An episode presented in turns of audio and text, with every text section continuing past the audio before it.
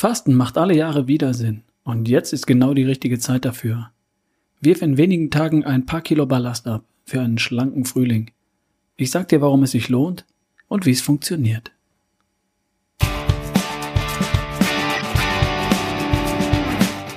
Hallo, du weißt ja, wer ich bin. Ralf Bohlmann, dein Coach und Mentor für deine Gesundheit, deine Fitness und deinen Spaß am Leben. Dies ist Folge 137 von Erschaffe die beste Version von dir. Gute Unterhaltung.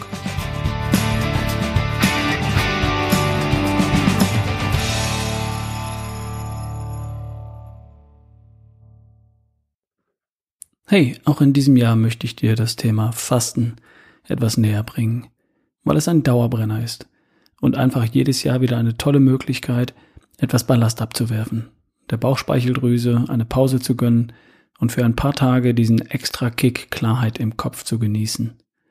Das sind für mich die drei wichtigsten Gründe.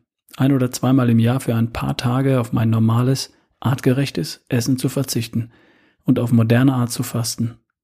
Erstens, die Fettverbrennung stimulieren und dabei ein bis zwei Kilo Körperfett abfackeln. Zweitens, meinem Verdauungssystem eine Pause gönnen, insbesondere meiner Bauchspeicheldrüse. Und drittens, mein Gehirn für ein paar Tage mit Ketonkörpern betreiben, anstatt mit Glucose, also Flugbenzin statt Dieselkraftstoff. Weihnachten und Neujahr sind durch. Karneval ist gelaufen und in fünf Wochen ist Ostern.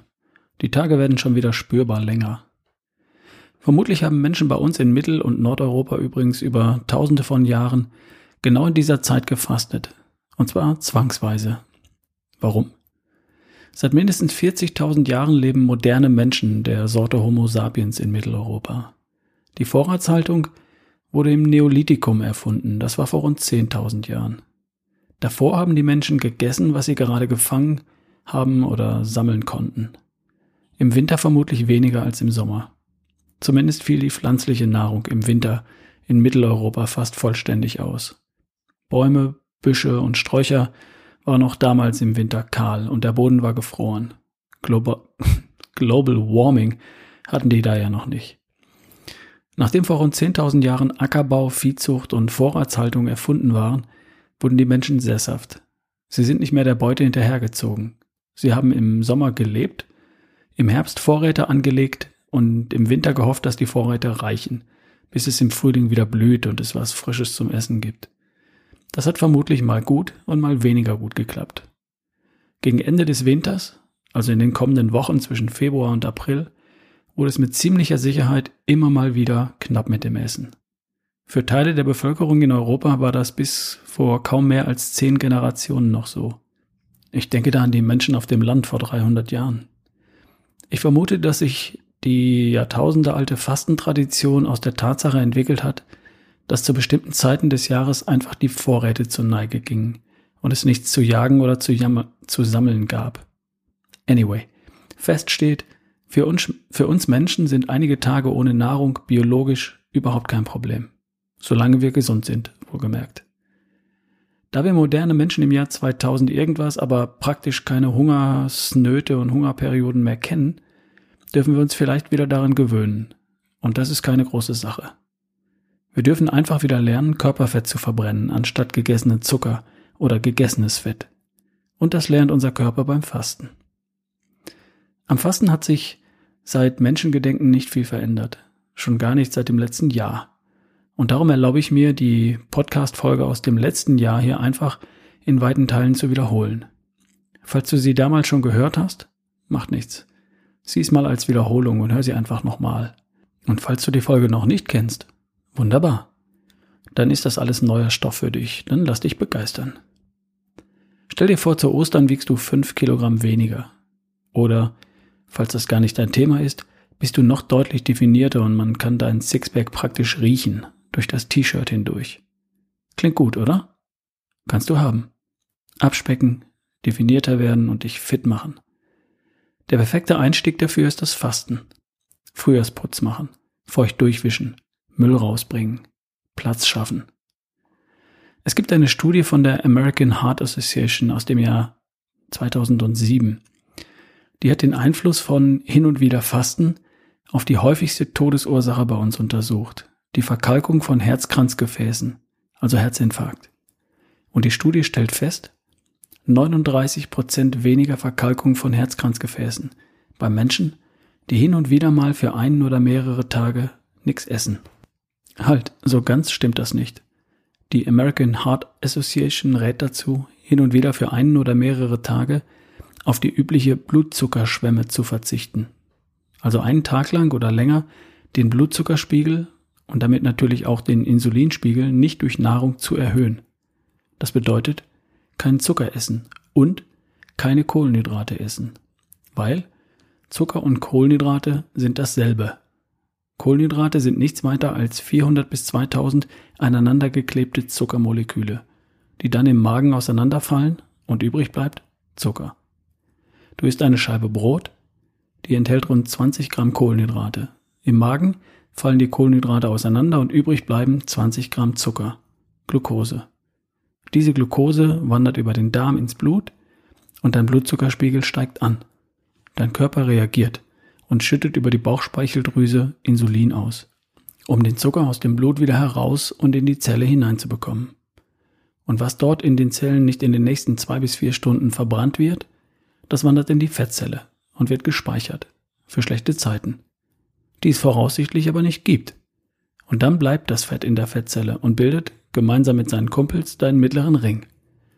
Dann kommt die nächste Mahlzeit, der nächste Snack, eine leckere Pasta, eine Banane zwischendurch und es geht von vorn los.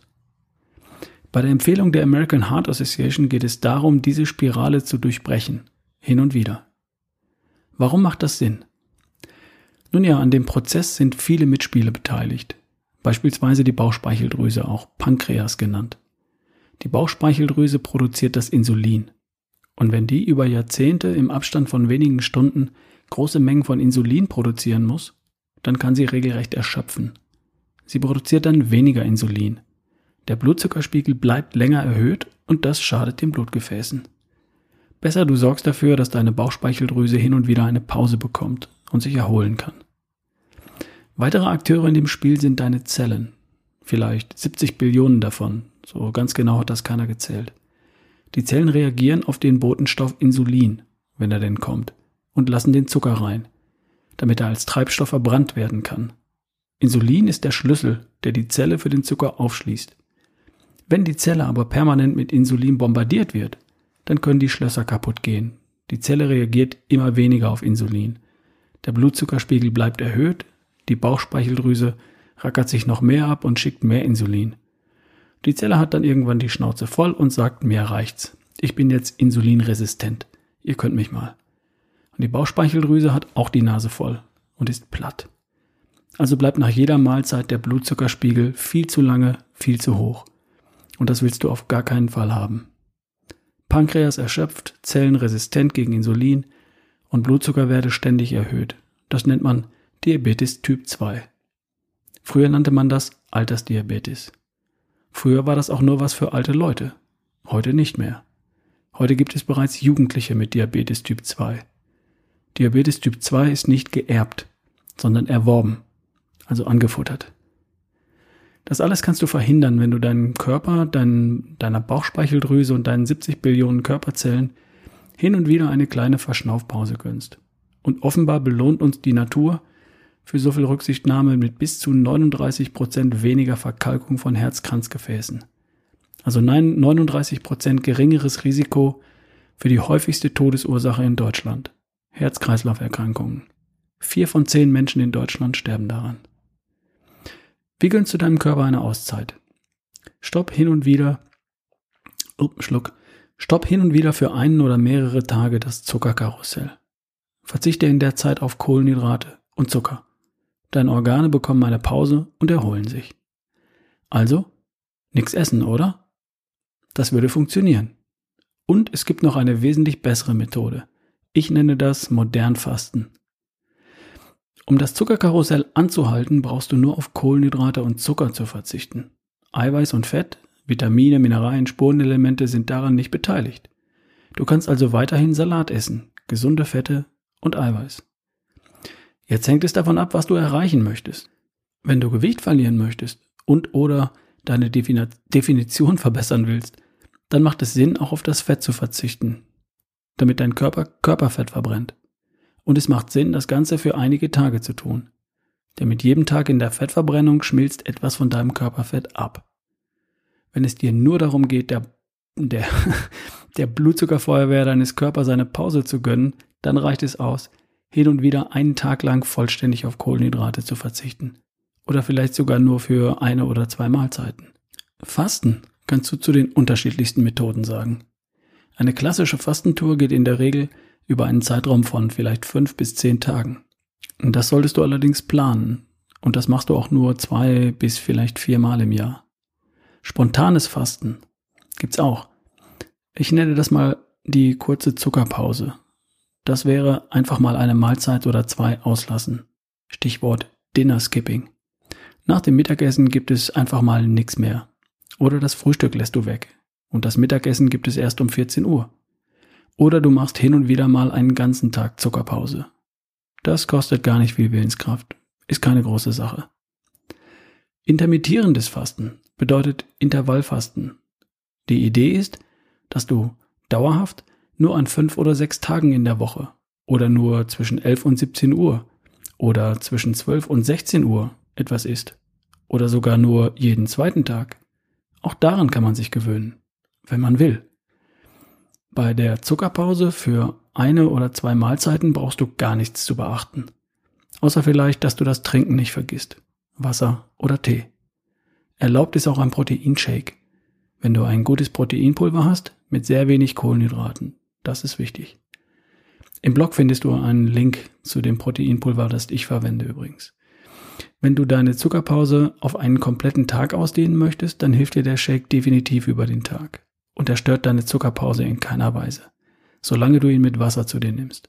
Die Zuckerpause kannst du einlegen, so oft du willst. Beim intermittierenden Fasten gilt das Gleiche. Die Zeiträume ohne Nahrung sind ja verhältnismäßig kurz.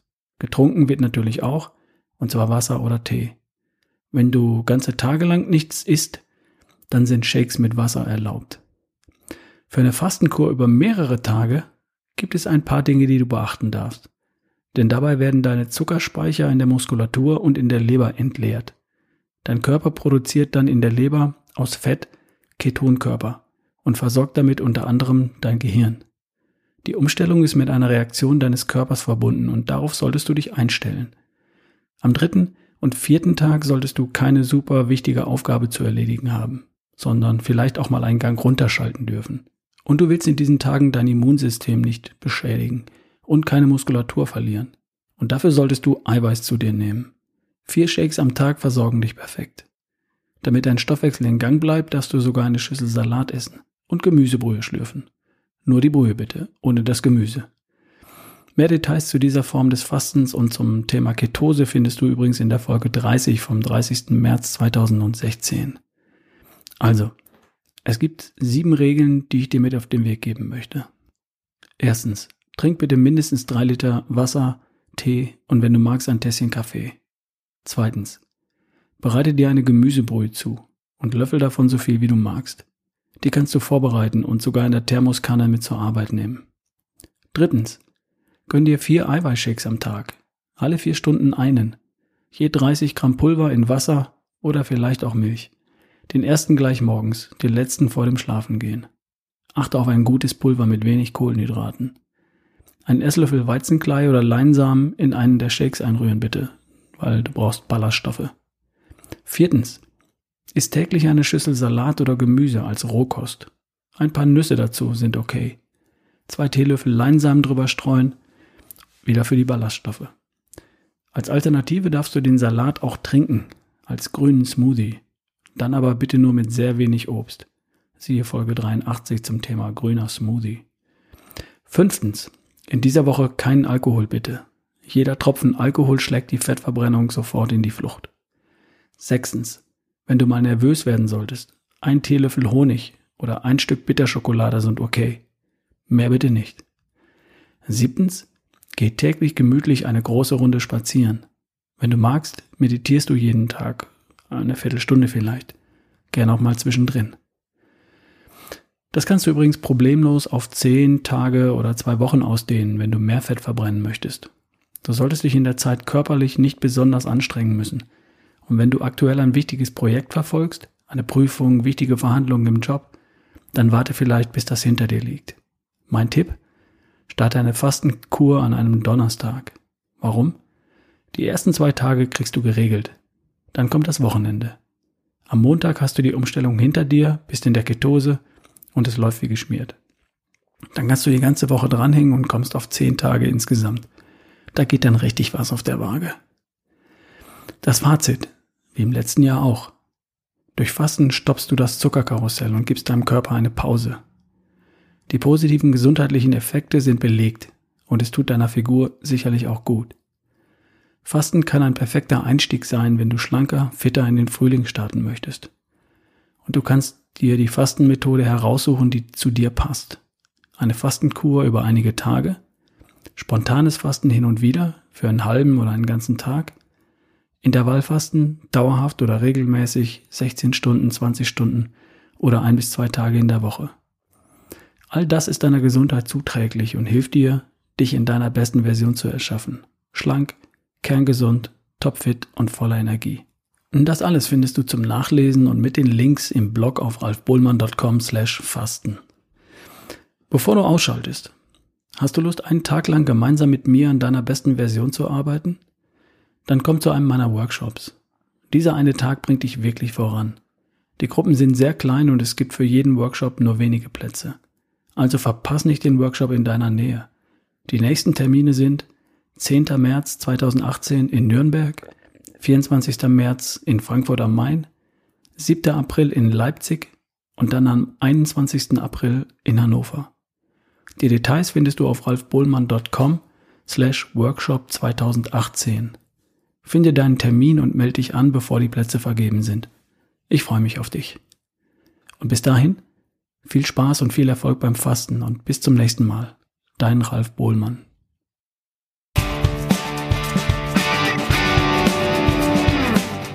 Ich habe noch eine kleine Bitte. Würdest du dir bitte zwei Minuten Zeit nehmen und mir in iTunes eine Bewertung und vielleicht eine kurze Rezension schreiben? Jede Bewertung entscheidet über das Podcast Ranking in iTunes. Und je besser das ist, umso leichter finden andere diesen Podcast. Und damit unterstützt du auch mich. Ich weiß, es sind nicht viele, die sich die Mühe machen. Und vielleicht bist du ja bereit, mich zu unterstützen. Ganz lieben Dank dafür.